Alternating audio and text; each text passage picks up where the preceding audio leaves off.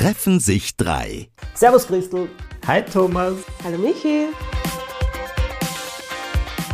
Etwas, das nicht meine Belastung ist, werde ich nicht einfach austragen. Ich habe mich innerlich gekrümmt. Beziehungen dadurch leiden. Der Backstage-Bereich war einfach eine Rumpelkammer und da waren tatsächlich Ratten. Das ist nicht dein Ernst. Keine Chance. Hi Gentlemen, wie geht's euch? Hallo Christel. Super. Gut, gut. Wenn ich dich sehe, dann geht bei mir die Sonne auf. Oh. Wow, hi. Mir geht's auch sehr gut. Ich wollte euch nur wissen lassen, dass ich jetzt offiziell die Queen des Grenzensetzens bin. Zumindest haben mich meine Freundinnen gestern ähm, so gekrönt. Die Queen des Grenzensetzens? Ich meine, klingt Ja. gut, aber wie, wie hast du dir diesen Titel verdient? Ich Oder verschafft? Bei, ja, ich habe mich gestern bei Ihnen über meine Familie aufgeregt. Ich liebe meine Familie. Wenn, während wir das aufnehmen, planen wir gleichzeitig den 70er meiner Mama. Und das bedeutet, dass Familienmitglieder aus allen Ecken der Welt anreisen und manche von denen glauben, es dreht sich alles um sie und wir haben nichts anderes zu tun. Eine davon ist meine Tante. Ich liebe meine Tante, aber manchmal vergisst sie einfach. Ja, sie ist nicht der Mittelpunkt der Welt. Auf jeden Fall ähm, ist sie mir wahnsinnig auf die Nerven gegangen, damit ich ihr etwas organisiere, das sie leicht hätte selber organisieren können oder einfach meine Cousine oder meinen Cousin einteilen können. Aber die haben sich irgendwie geschickt aus der Affäre gezogen und dann ist das auf mir picken geblieben und ich habe ihr dann ähm, gestern gesagt, du, sei mir nicht böse, ich habe 28 Millionen andere Sachen zu tun. Ich weiß, du kannst dir das selbst organisieren, ansonsten hast du Kinder, die das für dich organisieren können. Ich habe keine Zeit und ich habe keine Kapazitäten. And I need you to understand that. Und ich glaube, sie hat kurz schlucken Wahnsinn. müssen. Aber sie hat dann gesagt, okay, danke. Hut ab, Christel, dass Mama du das geschafft gegangen. hast. Danke. Gut, Wie, wie, Es ist, es klingt zum Ist- Beispiel ein kleiner Schritt, was? Äh, äh, ein kleiner Schritt äh, für dich Ein oder ein großer Schritt. Schritt für die Menschheit oder irgend so etwas in der Richtung. weil, weil, ähm, ja, das, äh, das ist ein großer Schritt. Hast du dich nicht schuldig gefühlt nachher?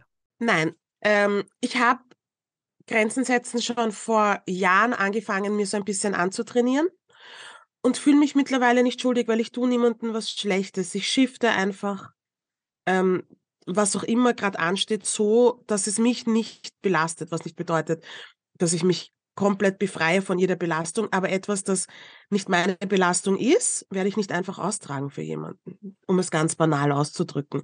Es ist mir einfach, es, ich habe die Kapazität nicht und es bringt doch nichts, wenn ich mich zerreiß und sie ein gemütliches Leben hat, wenn sie es einfach selbst organisieren könnte, ohne dass es uns alle stresst. Es ist halt ein bisschen Arbeit für sie, aber es ging jetzt nicht um viel. Aber war das ein langwieriger Prozess? Weil das klingt so, als wäre das, ich meine, als wärst du nicht immer so gewesen und das hättest du das erst aneignen müssen. Was ich sehr inspirierend finde, weil Finde ich ich auch. gern aneignen würde. Du klingst sehr stolz darüber. Ich bin, ja, ich bin sehr stolz darauf, weil ich mich vorne anstelle. Es geht mir darum, dass ich mir selbst am wichtigsten bin, was jetzt ein gesunder Egoismus ausmacht für mich. Und es war wahrscheinlich rückblickend ein langwieriger Prozess, aber ich finde, man fängt mit Kleinigkeiten an. Man fängt mit Nein sagen an, wenn man keine Lust hat. Man fängt mit, hey, es geht sich für mich so und so nicht aus. Könnt, könnten wir das um 15 Minuten verschieben? Einfach Sachen tun, von denen man früher dachte, ah, man könnte unangenehm auffallen, man könnte den anderen eine Last sein. Und es einfach auszuprobieren, riskieren, dass man vielleicht eine Response bekommt, die einem nicht passt, aber vielleicht auch einfach riskieren, unter Anführungszeichen, dass es ganz anders ausgeht, als man glaubt. Und Mhm. das Wow. Mhm. habe ich einfach probiert. Und ja, ich, es, es kommt nicht immer gut an, aber das ist auch okay, weil Menschen sind es oft nicht gewohnt, Grenzen gesetzt zu bekommen, vor allem wenn man sich lang kennt. Ähm, aber das bedeutet ja auch nicht, dass ich jemanden nicht mag, weniger liebe oder sonst irgendwas, sondern einfach, dass ich mich vorne hingestellt habe.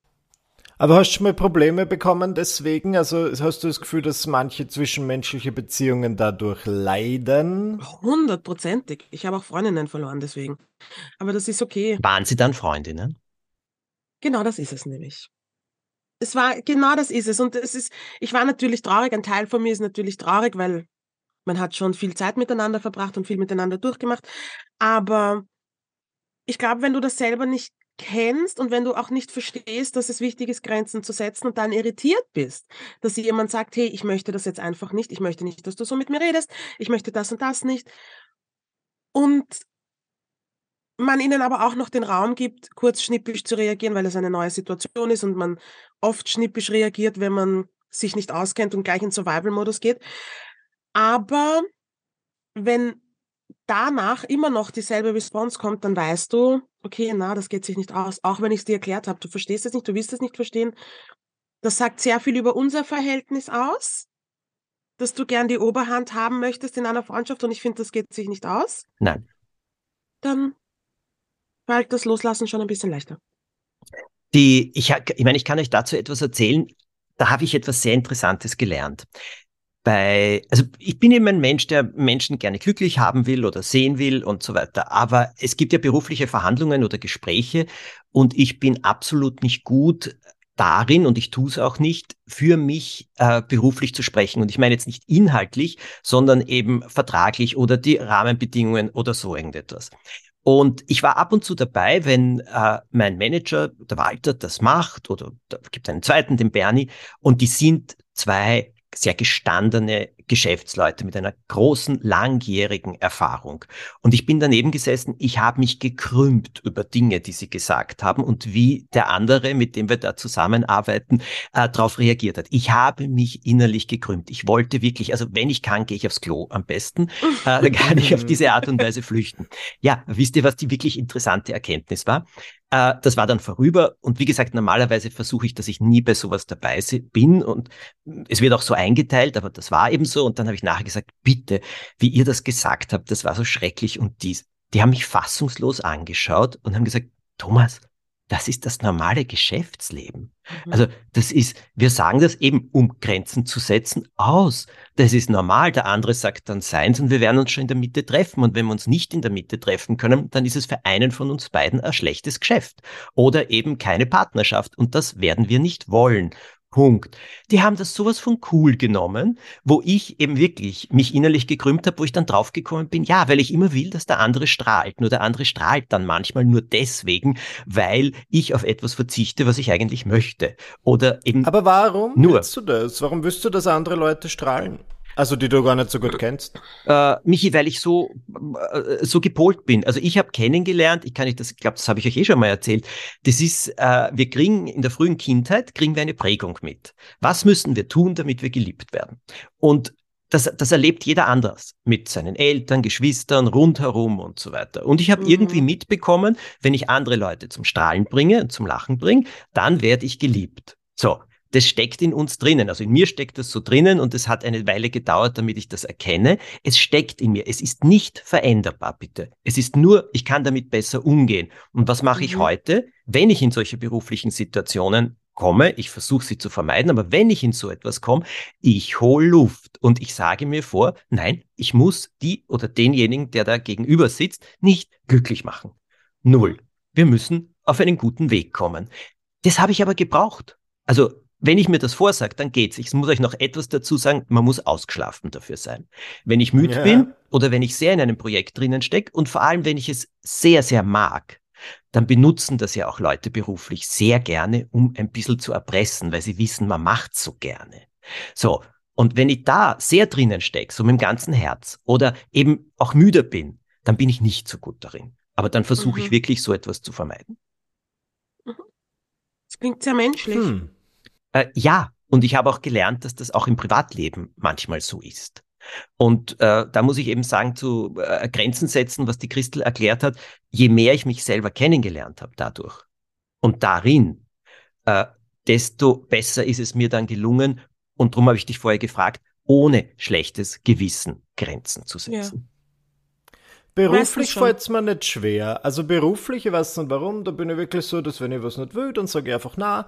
Aber ähm, das ähm, zwischenmenschliche oder persönliche Grenzen setzen, ich weiß nicht warum, da bin ich ähnlich gepolt wie der Thomas. Das ist selbst Leute, die mir, wenn ich ehrlich bin, nicht, nicht so meine größte Priorität sind, trotzdem irgendwie glücklich machen will. Und es passiert jetzt ganz oft. Und es ist auch nicht schlimm, aber jetzt eben war in den letzten mm, Wochen mehr in den Medien und dann passiert es halt, dass sie Menschen von vor 15 oder 10 Jahren melden und sagen, es wäre so lustig, wenn wir mal wieder auf einen Café gehen. Und ich denke mal, lustig für wen? Nicht für mich, weil ich habe keine Lust. Aber ich bring's halt nicht übers Herz, diese Grenze zu ziehen und zu sagen, ich will nicht. Und dann erwische ich mich halt dabei, dass ich mir denke, gut, machen wir aus dem Café vielleicht ein Mittagessen, weil essen muss man und bevor ich nichts esse und sterbe, treffe ich mich halt mit irgendjemandem und ist mit dieser Person.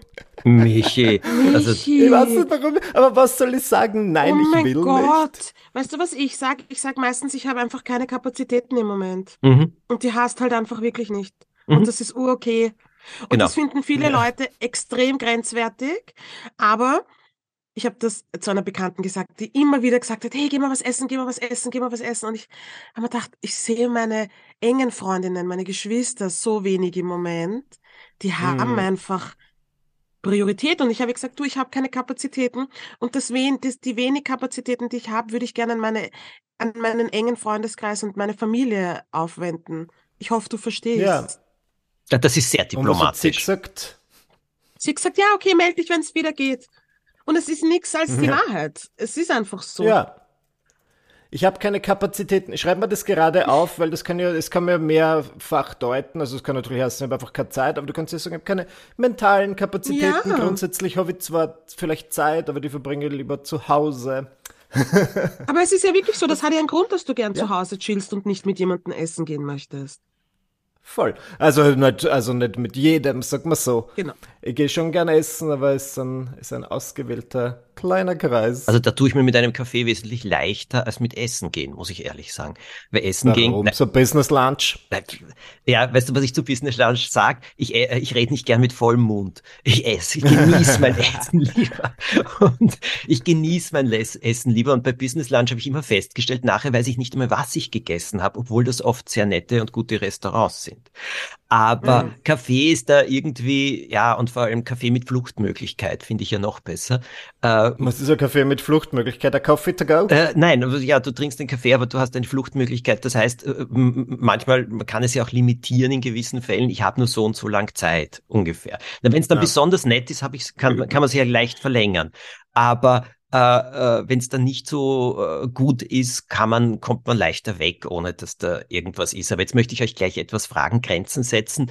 Meine Eltern leben leider nicht mehr. Aber ich habe alle Erinnerungen daran, was Grenzen setzen gegenüber ihnen bedeutet hat. Wie geht's euch damit? Jesus Christ. Ich bin jetzt zum Glück in einem Alter, wo meine Eltern das schon langsam ähm, respektieren, aber ich hatte besonders in den frühen Zwanzigern, war meine Mutter sehr kluckenhaft, so nennt man das, glaube ich. Mhm. Und was ich damit meine, ist, es war nicht selten, dass ich damals in meine alte Wiener Wohnung gekommen bin und dort einfach neue ähm, Einrichtungsgegenstände und Organisationsaccessoires ja. waren, weil meine Mama halt, also ich wusste meistens, wenn sie in meine Wohnung kommt, aber irgendwann war sie halt kurz da, während ich nicht da war und hat das genutzt, um zum Kicker oder zum Liner zu fahren und halt tausend Dinge zu kaufen, um die ich nicht gebeten habe. Aber das war wieder dann ganz klipp und klar. Also meine erste nicht sehr nachhaltige Amtshandlung war, diese Dinge einfach wegzuwerfen und ihr dann zu sagen, stopp, das ist das meine persönliche Grenze. Aber das, das war mir tatsächlich wichtig und jetzt sind wir sehr, also ich glaube, jetzt ist es sich bewusst, dass ich mittlerweile ein erwachsener Mann bin. Ähm, aber ja, das war voll schwieriger Zeit lang. Also gut, dass du es ansprichst. Also ich habe damit, sage ich dir, äh, mit Anfang 50 noch Probleme gehabt. Und meine Mutter ist, ihr wisst alle, ich habe sie wirklich sehr, sehr geschätzt. Sie war eine sehr kluge Frau. Und, aber sie war auch eine sehr heftige Persönlichkeit. Und inwiefern?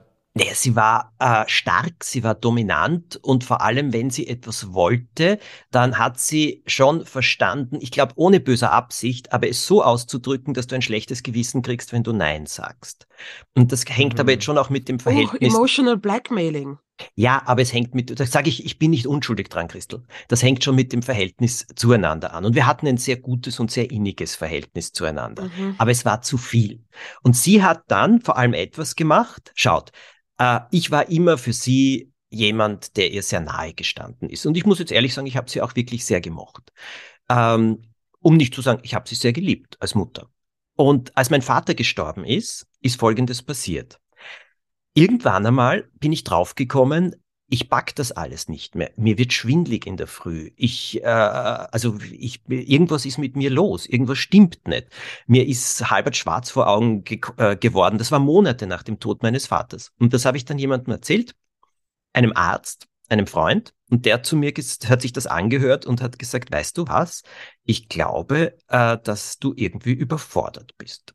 Und ich habe dann mit einer äh, Psychologin, mit einer Therapeutin auch darüber gesprochen, ebenfalls aber eine Freundin, und habe ihr das erzählt. Und sie hat dann mit mir eine sogenannte Familienaufstellung, aber mit Teddybären gemacht, die ich gesammelt uh. habe. Und hat gesagt, wo ist deine Position? Stell das einmal auf.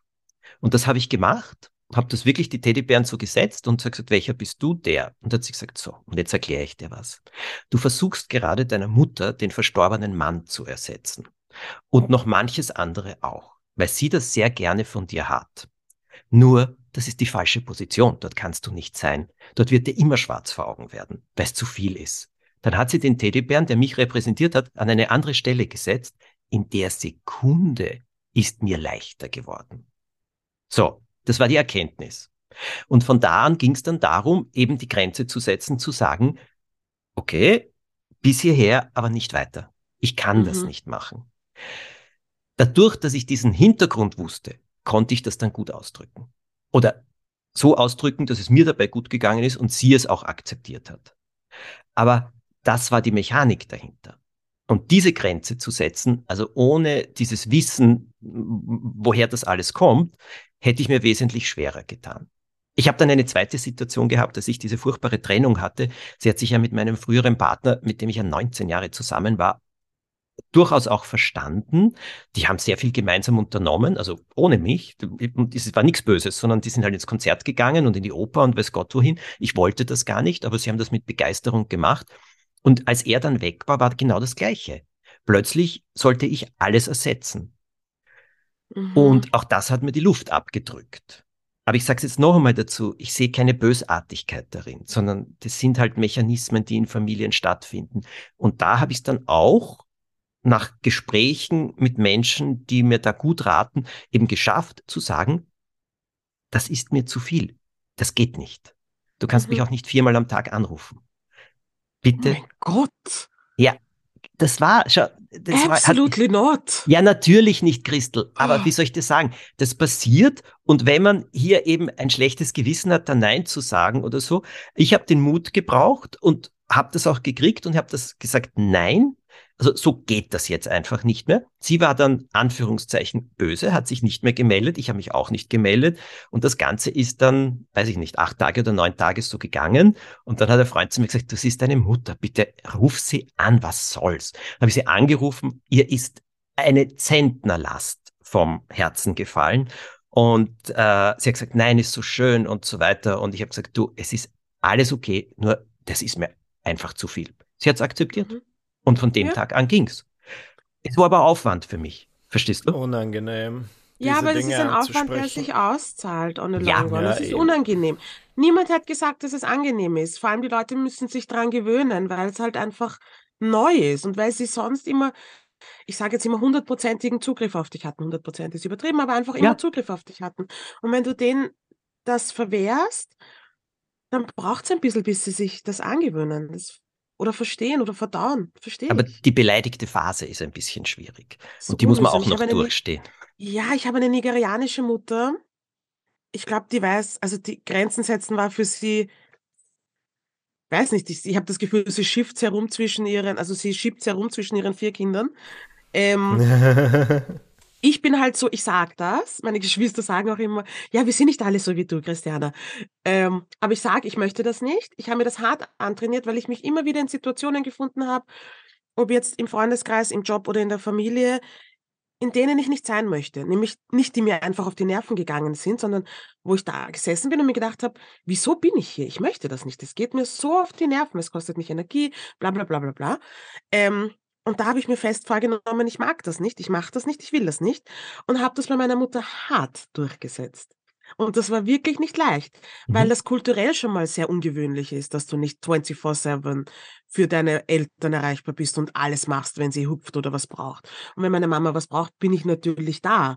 Aber wenn du mich dreimal hintereinander anrufst, Und du weißt, und ich hebe nicht ab for a reason. Und ich weiß, du hast noch drei andere Kinder. Dann weiß ich, es geht dir ums Prinzip. Und wir hatten das letzte Woche, dass sie mich dreimal, der, dreimal hintereinander angerufen hat. Und dann habe ich abgehört und gesagt, was ist los? Und sie hat gesagt, ich wollte nur schauen, wie es da geht, aber du hast nicht abgehoben. Und ich habe gesagt, for a reason. Ich rufe dich morgen zurück, Bussi Papa. Und die Geschichte ist erledigt. Wow. Und sie findet, und es klingt urschlimm, wenn du sagst, aber ich habe ja aus einem Grund nicht abgehoben. Und ich habe sie am nächsten Tag zurückgerufen und gesagt, hey Mama, ich war einfach fertig. Ich habe den ganzen Tag geredet, ich wollte einfach nicht reden. Und sie hat gesagt, ja. ach so, ja, ich habe dann eh deine Schwester angerufen. Aber ich kann euch dazu ja, auch noch was sagen. Die berühmte Liesel, äh, äh die, die, jetzt 105 ja. geworden ist, war ja die beste Freundin meiner Mutter. Und mit der habe ich viel darüber geredet. Also äh, die hat mir, vor allem auch nach dem Tod meiner Mutter, habe ich immer wieder ihr Fragen gestellt, weil da ich immer halt natürlich noch wissen wollte, gewisse Situationen, wie, wie hat das meine Mutter ausgedrückt oder ihr gegenüber gesagt. Und diese berühmte Zeit, wo wir nicht miteinander gesprochen haben, habe ich dann von der anderen Seite erfahren. Und das ist jetzt sehr interessant, was du gerade erzählt hast, Christel, weil die Liesel hat dann gesagt, weißt du, es gab nur eine Zeit, da weiß ich, da habt ihr nicht miteinander gesprochen oder du hast nicht angerufen. Und das hat sie sehr belastet. Aber jetzt kommt's. Dann hat sie mit der Liesel gesprochen, so unter dem Motto, was sie falsch gemacht hat. Das heißt, es geht genauso wie ich, Anführungszeichen, ein mhm. schlechtes Gewissen hatte. Sie hatte es ebenfalls. Und mhm. sie hat nur nicht gewusst, wie sie damit umgehen soll. Und hat sich nicht getraut, sich bei mir zu melden, weil sie Angst hatte, sozusagen noch einmal eine Abfuhr oder eine Grenze äh, zu kriegen. Nur, was mich wirklich berührt hat, war, sie hat es genauso empfunden. Und äh, das war auch nicht einfach für sie. Und ich habe dann rückblickend manchmal auch kapiert, wenn meine Mutter mich mehrfach angerufen hat, dass es wahrscheinlich eine Absicherung war, bist du jetzt böse auf mich? Also das Verhältnis mhm. ging in beide Seiten, weil ich eben kurz angebunden war oder eben was zu tun hatte. Okay. Hat die Situation jetzt dadurch völlig aufgelöst? Nein, aber ich habe ein bisschen mehr Verständnis dadurch mhm. bekommen. Ja. Eltern sind auch Menschen kann ich das üben für alle Leute da draußen, weil die sitzen ja, ja vielleicht da und denken sie, das ist so voll nett, das mit dem Grenzen setzen, aber ich möchte jetzt nicht gleich, ich verstehe, wenn man nicht gleich damit anfangen will, dass man einer Person sagt, so weit und nicht weiter, aber was sind so kleine Dinge, wie man einfach das Grenzen setzen trainieren kann? Ich habe damit angefangen, dass ich beobachtet habe, wie oft ich Ja zu etwas sage, obwohl ich Nein sagen wollte und umgekehrt. Wie oft ich Nein zu etwas gesagt habe, obwohl ich Ja sagen wollte. Einfach nur, weil ich mein hm. Gegenüber nicht verletzen wollte, weil ich nicht unangenehm auffahren wollte, etc. etc. Und dann habe ich das gesagt, was ich eigentlich sagen wollte. Ich finde, wenn man einmal realisiert, wie oft man das macht, dann hat man noch viel mehr das Bedürfnis, das nicht zu machen und sich abzugewöhnen oder anders zu machen. Das hilft. Und man wird sehen, man stoßt viel weniger an, als man glaubt. Man wird schon anstoßen, aber wenn man anstoßt, ist man meistens schon relativ gut geeicht. Und dann gibt's noch, genau, und dem kann ich jetzt dazu fügen, was mir geholfen hat, mir auch zu überlegen, was ich sagen kann in gewissen Situationen. Mhm. Das heißt, um jemanden anderen nicht vor den Kopf zu stoßen, das ist jetzt das berühmte Michi, was du vorher gebracht hast, ich will eigentlich nicht, äh, kann man sagen, du gehst mir am Nerv und ich möchte eigentlich nicht, ja, das wäre die etwas unelegante Variante, aber eben zu sagen, du, sorry, ich schaffe das derzeit nicht. Es, ja. Ich glaube mhm. nicht einmal, dass man sich äh, näher deklarieren muss, aus welchen Gründen. Ich schaffe es einfach nicht. So, und wenn du das einmal machst, das war meine Erfahrung, und äh, dann plötzlich merkst, dass der andere oder die andere sagt, aha, oder noch einmal sagt, ja, aber dann und dann sage ich, du, ich weiß es jetzt noch nicht. Und dann plötzlich ist es, okay, gut, so wie Christel gesagt hat, dann melde dich. Das ist einmal schon ein Schritt. Ähm, und ich glaube, tun muss man es. Es ist auch eine Frage, und die habe ich mir dann schon oft überlegt genau äh, wie die Christel jetzt gesagt hat, wenn ich immer Ja sage, wie oft sage ich dann zu mir eigentlich Nein? Das heißt, es ist ja. sehr nett, dass der andere nickt und sagt, oh, schön, schön. Ja, nur was ist schön für mich dran? Und das ist jetzt äh, der pur, also der, der gesunde Egoismus, der angesprochen wird. Um den geht es. Das ist nicht Egozentrik und das ist nicht Egoismus, über andere hinwegzugehen. Nur wer, was können wir für andere Menschen sein, wenn wir gegen uns arbeiten? Nicht viel. Das ist die Gleichung. Ja. Aber ich glaube, sich das manchmal durchzudenken oder so, ähm, das hat mir geholfen und auch zu üben an Menschen, äh, mit denen man ein sehr vertrautes Verhältnis hat. Weil Ja. Wenn du bei denen sagst, nein, du, das geht jetzt so nicht, und dann plötzlich spürst, dass der ein bisschen zurückzuckt und du nachfragen kannst, ist das jetzt schlimm oder so etwas? Und die sagen, na, ist eh klar. Und dann merkst du plötzlich, dass die Reaktion du jetzt vielleicht interpretiert hast, als die ist jetzt sauer oder der ist jetzt sauer auf mich. Aber im Endeffekt war das gar nicht so. Es war halt ein Gesicht. So. Ja, und ich finde eben dieses Interpretieren ist halt auch immer so eine tricky Geschichte, die man, wo so viel Hirnwichserei passiert, die eh nichts bringt, ja. Ich, wenn ich das Gefühl habe, mein Gegenüber reagiert auf eine Art und Weise, die ich jetzt nicht deuten kann, dann frage ich einfach oder sage, hey, ich rechtfertige mich, sondern ich erkläre einfach. Ich sage, wie du, wie du eben gerade gesagt hast, Thomas, ich pack's gerade einfach nicht. Es tut mir urleid. Ich habe die Kapazitäten nicht. Ähm, mich interessiert's nicht. Ähm, mich freut's nicht. Es geht sich nicht aus. Und meistens hat das Gegenüber eh Verständnis. Und wenn das Gegenüber versucht, einen das immer wieder reinzudrücken und zu überreden, dann weiß man eigentlich eh schon, woran man ist. Und noch etwas, Grenzen setzen funktioniert oft besser, wenn es nicht im Moment ist, sondern wenn man einen Anführungszeichen ruhigen Moment schafft. Das heißt, oft wirklich zu reagieren auf gewisse Dinge. Der Satz, du, da muss ich drüber nachdenken oder lass mich überlegen oder du, ich brauche jetzt ein bisschen oder sonst irgendetwas. Also ein bisschen Zeit zu schaffen, hat mir immer sehr geholfen, weil dann kann ich mir schon kurz auch überlegen, was ist jetzt da wirklich die Situation. Mhm. Dieses sofort und schnell darauf reagieren, damit habe ich mich oft überfordert gefühlt. Und äh, dann später darauf zu reagieren oder also eben einfach Luft verschaffen, mh, hm, das hat wesentlich besser funktioniert. Bei mir ist es so, dass es dann immer ganz unsympathisch rauskommt. Nicht, Wann? Wenn du länger so wartest oder? Nein, wenn ich ähm, wenn ich sehr impulsiv reagiere mhm. und es ist mir gerade zu steil, dann kommt es so ganz ungefiltert raus. Das ist nie eine gute Sache bei mir. Nein, und beim da, da eben drum habe ich immer da versucht, vielleicht ein bisschen Luft zu holen oder eben mir Luft zu verschaffen. Also das hm, hat mir geholfen. Und aber im Endeffekt, ja, Grenzen bedeuten ja auch ähm, nicht nur etwas sozusagen aus purem Egoismus für mich zu machen, sondern im Endeffekt geht es ja auch darum, eine Verbindung herzustellen, die ausgeglichen ist. Weil sonst ist immer ja. einseitig und sich selbst auch ein bisschen zu priorisieren. Das ist so mhm. wichtig, viel wichtiger als viele Menschen glauben. Und gerade Frauen sind so sozialisiert, dass sie sich immer ein bisschen hinten anstellen. Und es ist wirklich Zeit, das aufzubrechen, weil wir haben uns echt alles verdient, was wir wollen und was wir brauchen. Und dann, wenn das bedeutet, dass man sich manchmal, dass man manchmal ein bisschen unangenehm auffällt oder aneckt oder manchen Leuten auf den Schlips tritt, dann soll dem so sein. Das Leben ist zu kurz, um sich immer hinten anzustellen. Tun, wollen und nicht aufopfern. Genau.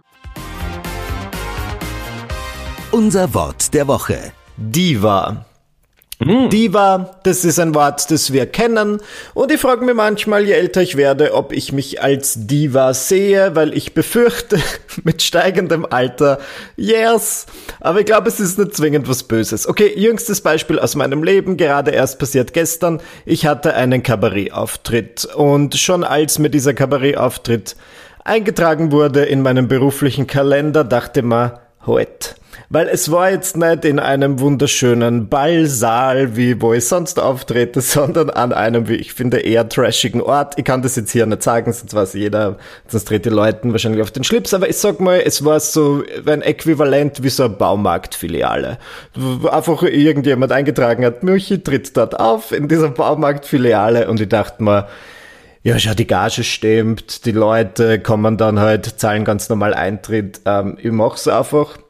Und dann bin ich dort aber hingekommen und ich dachte mir, das ist, also da war ich dann ein bisschen a Diva und ich habe es aber nicht raushängen lassen, aber diese Techniker, die für meinen Auftritt zuständig waren, die haben so gewirkt, als hätten sie das noch nie in ihrem ganzen Leben gemacht. Die waren unvorbereitet, die hatten weder mein Intro noch mein Outro. Dann, was ich hier bei Auftritten besonders hasse, es gab keinen Raum nur für mich. Ja, ich war so quasi, musste auf das gleiche Klo gehen wie mein Publikum. Es war für mich nicht leicht. Und dann dachte man, ja gut, aber vor fünf Jahren hätte man gedacht, cool, super Auftritt und jetzt, fünf Jahre später, glaube ich einfach, ich bin, keine Ahnung, on top of the world und dass das jetzt dieser Auftritt, zu dem ich tatsächlich ja zugesagt habe, jetzt nicht meinen Anforderungen entspricht, habe ich mir ein bisschen ähm, Diva-mäßig gefühlt, aber was ich mir selbst hoch anrechne, ist, dass ich nichts gesagt habe, jeder, der dich in Ich sag's jetzt euch. Naja, das ist nett und in dem Moment nützt sie auch nicht sehr viel. Nur gleichzeitig jeder, der sich, der dich dann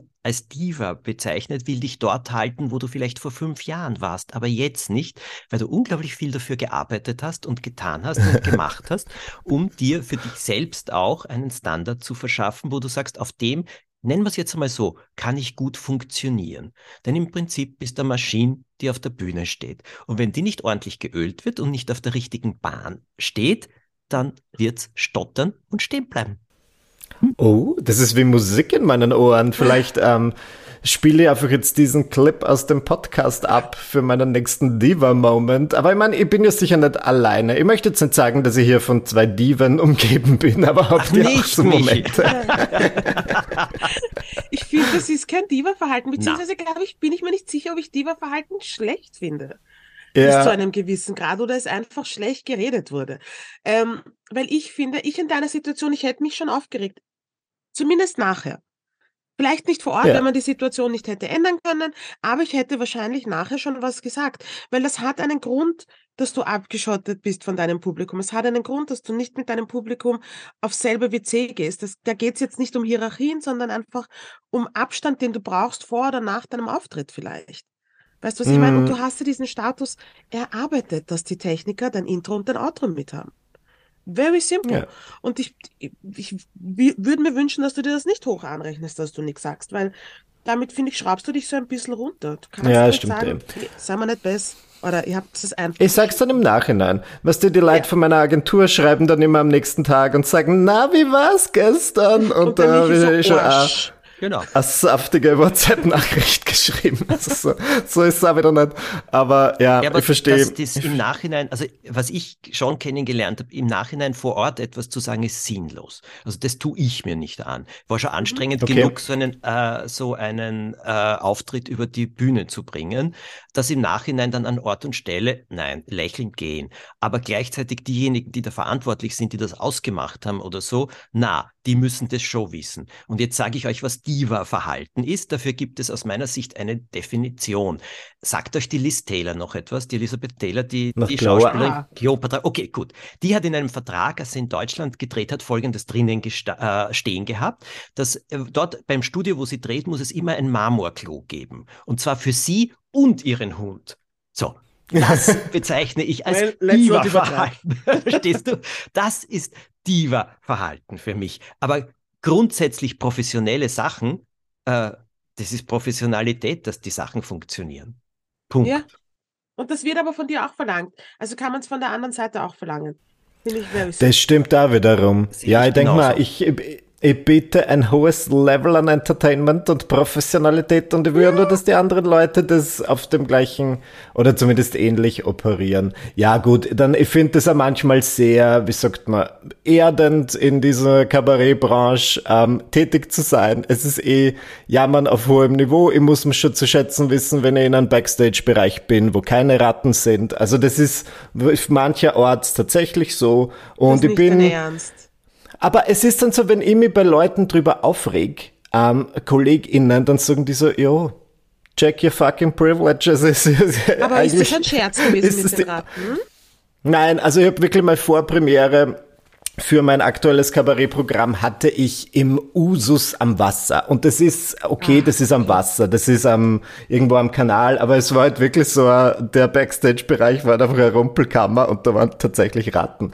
Und das fand ich dann auch so ein bisschen so, hm. Und dann habe ich mir eben bei anderen ähm, Leuten, wollte das, die Gossip-Session suchen bei anderen KabarettistInnen und die haben gesagt so, ja, das ist öfters so nicht jeder von uns tritt im Stadtsaal auf. Und dann dachte ich mir, okay, ich verstehe es schon. Ähm, Trotzdem. Ich finde, ich bin hier, um die Kabarettbranche zu, ja. weil es geht ja anderen Leuten auch so. Also das ist ja das Schönste, wenn ich andere Kabarettisten treffe, dann einfach über gewisse Dinge zu lästern, weil ich finde, ähm, was dieser Branche ein bisschen fehlt, ist Glitz und Glamour. Mhm. Aus der Bloggerwelt kommend hat mir das immer ein bisschen desillusioniert, dass du dann plötzlich denkst so, Entschuldigung, wo ist mein Flying Buffet? Ich hätte gerne ein kleines Lachsbrötchen. Gibt's nicht. Aber weißt du, Diva, das hast du jetzt gerade gesagt, Diva ist ja nicht nur noch was Negatives. Es gab die berühmte Mhm. Maria Callas, diese Opernsängerin. Und dann gab es eine andere Opernsängerin namens Christa Ludwig. Beide auf ihre Art sensationell. Die Frau, die Christa Ludwig hat sicherlich besser gesungen, wage ich jetzt zu behaupten, bin kein Experte, als die Frau Callas. Ähm, nur die Callas galt immer als Diva. Und das war aber nicht negativ, sondern es gibt eine Aufnahme, wo sie beide also im Tonstudio standen und beide aufgenommen haben. Und da stand die Christa Ludwig bloßfüßig da und hat gesungen. So, die war einfach bodenständig. Und daneben stand die Frau Callas in High Heels, in einem Dior-Kostüm, total hergerichtet und alles. Das war der Unterschied. Ja, sie haben beide gesungen und die Maria Callas wurde immer als Diva. So war sie. Aber so wie ich das mitgekriegt habe, die hat das jetzt nicht gemacht, um sich irgendwie hoch zu stilisieren, sondern das war ihr Stil. Und der Stil der Christa Ludwig war ihr Stil. Und beide waren sie Sängerinnen und auf ihrem Gebiet etwas sehr Spezielles. Also Diva sein kann genauso das, was du jetzt gerade angesprochen hast, Michi. Ähm, Glitzer, Glamour und Stil kann das genauso beinhalten. Ich muss kurz was einwerfen. Und vielleicht kommt das jetzt sehr unsympathisch rüber, es ist mir tatsächlich egal. Nur weil sie sich damit zufrieden geben, heißt das nicht, dass du dich damit zufrieden geben musst. Ja, ja. Ganz ehrlich, if you wanna change the game, change the game. Wenn dir das nicht reicht, wenn du keinen Bock hast, irgendwo aufzutreten, wo im Backstage Ratten herumlaufen, wurscht, ob das jetzt ähm, am Wasser ist oder nicht, dann ist das in Ordnung, weil es ist ein Wahnsinn. Ja, Ja, nicht jeder tritt im Stadtsaal auf. Aber ich meine, was ist, sollst du dich schlecht fühlen für deinen Erfolg? Nein. ja, voll ändert. Ich schreibe das jetzt in meinen Rider. Bitte keine Ratten. Bitte keine Ratten. Bitte ein Marmorhäusl. Ja, genau. Michi, nein, das muss hinein. Dort, wo du auftrittst, drauftrittst, muss es bitte ein Marmorklo geben. Und äh, Yes. sonst, sorry, keine Chance. Sonst, sonst kommen nicht. Genau. Ja, aber finde ich sehr erfrischend zu hören, dass euch da in mancher Hinsicht ähnlich geht. Und ich bin sehr dankbar für diesen Pep-Talk, weil jetzt fühle ich mich gleich besser in meinem vermeintlichen Diva-Verhalten und werde mindestens genau so weitermachen. Ausgezeichnet. Das war's für heute. Schönes Treffen wie immer. Und wir freuen uns, wenn ihr am nächsten Sonntag wieder mit dabei seid. Da treffen wir uns jeden Sonntag. Gibt's was zu bereden und äh, wenn ihr unseren Podcast abonniert oder großartig bewertet, weiterempfehlt, weiterschickt, was auch immer. Bis zum nächsten Mal.